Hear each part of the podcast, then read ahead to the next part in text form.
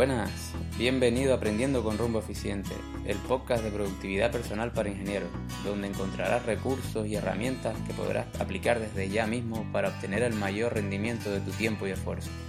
Si eres ingeniero y estás hasta arriba de responsabilidades, trabajas bajo presión o estrés, este contenido te interesa. Llegó el momento de descubrir tu rumbo eficiente y lo haremos aprendiendo en base a tres máximos. Descubrir un propósito para cada proyecto en el que te embarques, desarrollar y aplicar hábitos saludables que faciliten tu día a día y aplicar las estrategias adecuadas para sistematizar tu trabajo lo máximo posible. Para empezar a conocer las claves de la productividad para ingenieros, puedes descargarte la guía gratuita en rumboeficiente.com barra regalo. Vamos al lío.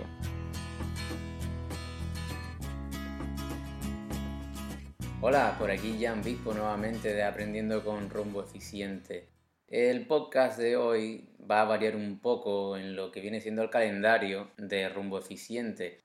Vamos a hacer un pequeño salto debido a que este artículo que vamos a pasar a podcast, a episodio de podcast, es uno de los más demandados del blog y el más compartido también. Hablamos del artículo sobre establecer prioridades. Todo el mundo empieza con esta gran preocupación en la productividad personal. ¿Cómo establecer prioridades? Pues vamos a empezar con ello. Uno de los errores más comunes que cometemos en nuestras primeras inmersiones en la productividad personal es confundir su propósito con el de simplemente tachar tareas o conseguir hacer más cosas en menos tiempo. Está demostrado que esta acción nos produce placer, incluso es recomendable añadir tareas de bajo perfil o que necesiten menor enfoque o inversión de energía para ser resueltas. Con esto conseguimos liberar cierta cantidad de dopamina, la conocida como la hormona de la felicidad, y ganar en confianza. Tal cual explico en la guía de los nueve errores que devoran el tiempo del ingeniero con sus nueve soluciones probadas, el problema viene cuando establecemos un plan de acción lleno de tareas de este tipo. O peor aún, cuando nos olvidamos de la planificación y pasamos a actuar en modo reactivo, en función de las urgencias continuas que llegan a nuestra bandeja de entrada. Al final del día nos encontramos con que, a pesar de haber tachado miles de tareas, y haber disfrutado de ese pequeño momento de gloria cortoplacista, la sensación que nos queda es la de no saber si realmente estamos avanzando con el rumbo adecuado para conseguir nuestro objetivo. Por otro lado, al no haber establecido prioridades ni afrontado las tareas adecuadas, tendremos un montón de tareas ineludibles y urgentes llamando a nuestra puerta a cada siguiente jornada. En el podcast de hoy te quiero mostrar la importancia que tiene establecer prioridades en tu plan de acción diario y qué estrategias puedes empezar a utilizar desde hoy mismo para trabajar en lo correcto. Te voy a pasar cuatro estrategias bien probadas para establecer prioridades para que tú elijas la tuya en concreto. Y además te voy a explicar detalladamente cómo es la que yo utilizo. Vamos al lío. Imagina que cada día, al echar un vistazo a tu plan de acción, puedes diferenciar claramente aquellas tareas que tienes que acometer antes que cualquier otra esas que te llevan directamente a tu objetivo y no quieres dejar de lado porque en caso contrario estarías retrasando aquello que te has propuesto como tu meta final. Ahora imagina que al final de la jornada, al revisar tu plan de acción, te das cuenta de que has conseguido justo aquello que más se enfocaba en tu principal objetivo. En tal caso, tu planificación está funcionando correctamente. Pues bien, las prioridades de forma simplificada se encargan de esto de apartar todo lo que puede entorpecer tu rumbo a tu destino final y señalar con claridad el camino a seguir para atracar en el lugar adecuado. Para ello es tan importante distinguir las tareas que debemos hacer como las que debemos descartar. Gracias a esto nos enfocaremos en lo adecuado y evitaremos caer en el síndrome del tachador o del ocupado. Las prioridades, así como un buen plan de acción diario, se fijan en la jornada previa, es decir, el día anterior. No vale dejarlo para última hora, momentos antes de ponerte a trabajar, pues corres el riesgo de confundir qué es lo importante y qué es lo urgente y acabar navegando a la deriva. Como dijo Tim Ferris, enfócate en permanecer productivo en lugar de ocupado. Para establecer unas buenas prioridades, es esencial distinguir lo importante de lo urgente. Debes tener muy presentes estos dos conceptos. Importante es aquella tarea que te dirija a tu objetivo y está alineada con tu propósito. Pregúntate antes, ¿esta tarea me acerca a mi objetivo? En cambio, urgente sería aquella tarea cuya fecha límite está cercana a vencer. Pregúntate antes, ¿es necesario que haga esta tarea ahora? Finalmente, para distinguir definitivamente una de otra, pregúntate, ¿qué pasaría si no hiciera esta tarea? A la hora de establecer unas prioridades, el término a tener en cuenta es la importancia en lugar de la urgencia y no viceversa, como muchas veces se suele hacer. Para ayudarte a establecer unas prioridades, distinguir estos dos términos y enfocar tus esfuerzos en las tareas adecuadas, te traigo cuatro estrategias probadas con éxito durante años y, como bonus, te enseñaré la que yo mismo utilizo. La primera sería la matriz de gestión del tiempo de Eisenhower, desarrollada por Dwight Eisenhower expresidente de Estados Unidos y popularizada por Stephen Covey con su libro Los siete hábitos de la gente altamente efectiva, te ayuda a establecer tus prioridades en función de cuatro cuadrantes, definiendo las tareas importantes y urgentes, las diferentes relaciones que pueden darse entre ellas y asignándoles un tipo de decisión en consecuencia. En el cuadrante número uno tendrías las tareas importantes y urgentes. Se corresponde con las tareas que son necesarias atender cuanto antes pues están directamente relacionadas con tus objetivos y su fecha límite está cercana. Debes evitar en la medida de lo posible trabajar en este cuadrante, de lo contrario te pasarás la vida apagando fuego, lo que repercutirá en tu estado de salud en forma de ansiedad o estrés. Define claramente las tareas que alojes en este cuadrante para no confundirlas con las tareas urgentes enfocadas a objetivos de otros pertenecientes al cuadrante número 3. El cuadrante número 2 correspondería con las tareas importantes pero no urgentes. Aquí están las tareas dirigidas al corazón de tus objetivos y con una fecha límite lejana en el tiempo. Es el cuadrante de la proactividad y la gente altamente efectiva. Este debe ser en mayor medida tu área de trabajo habitual, allí donde reina lo planificado y trabajado bajo condiciones de serenidad y mente despejada, justo el ambiente que te permite sacar lo mejor de ti. Cuidado con tomarte mucho tiempo para las tareas de este cuadrante. Puedes cometer el error de irlas retrasando en el tiempo y acabarlas trasladando al cuadrante número 1, el cuadrante de los procrastinadores y de las grandes urgencias. El cuadrante número 3 se corresponde con las tareas no importantes y urgentes. Estas tareas normalmente tienen relación directa con los objetivos de otras personas. Lo más lógico sería reducir tu atención a ella al mínimo exponente y en la medida de lo posible delegarla. Por último, el cuadrante número 4 correspondería con las tareas no importantes y no urgentes. No te quito tiempo con esto. Si una tarea cae en este cuadrante y crees que en un futuro puede llegar a ser parte de alguno de los cuadrantes anteriores, pásala a tu lista de algún día. En caso contrario, elimínala de tu programación completamente. No te afecta en absoluto. Por último, y para obtener el mayor provecho posible de esta estrategia, reduce la mínima expresión el cuadrante número 1 delega al máximo el cuadrante 3, elimina todo lo posible del cuadrante 4 y enfoca tus esfuerzos en planificar y resolver todo aquello que has situado en el cuadrante número 2. Dispones de la tabla resumen en el artículo escrito. Ahora pasamos a la regla 135. Esta es una estrategia muy simple que se basa en la idea de que cada día podemos completar un máximo de 9 tareas divididas en una tarea grande e importante que te lleva directamente a tus objetivos semanales. Piensa, si hoy pudieras hacer una sola cosa, ¿qué sería? Tu respuesta es la elección. Luego vendrían tres tareas medianas y de importancia media, alineadas con tus objetivos semanales y propósito, pero no son fundamentales realizarlas lo antes posible. Por último, pondría cinco tareas pequeñas y de importancia baja, que no tienen por qué estar alineadas con tus objetivos actuales, pero que te permiten resolver un problema mayor futuro que solo puedes resolver tú. Aunque la estrategia sencilla puede ser compleja de asumir en un principio, ya que normalmente nos creemos Superman y nos cuesta reducir nuestra planificación a nueve tareas diarias. Por experiencia te digo que, tal como establece esta regla, cada día podrás asumir como mucho nueve tareas. Incluso la mayoría de los días tendrás que establecer menos tareas para poder tacharlas todas.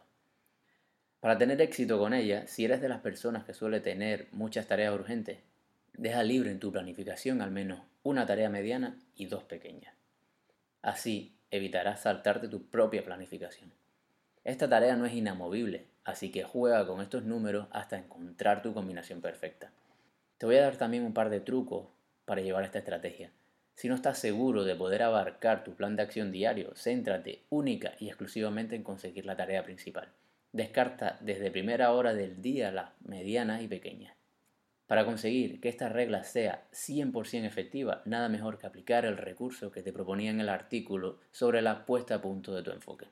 Resuelve tu tarea grande e importante antes de mediodía y tu motivación se disparará para el resto de la jornada.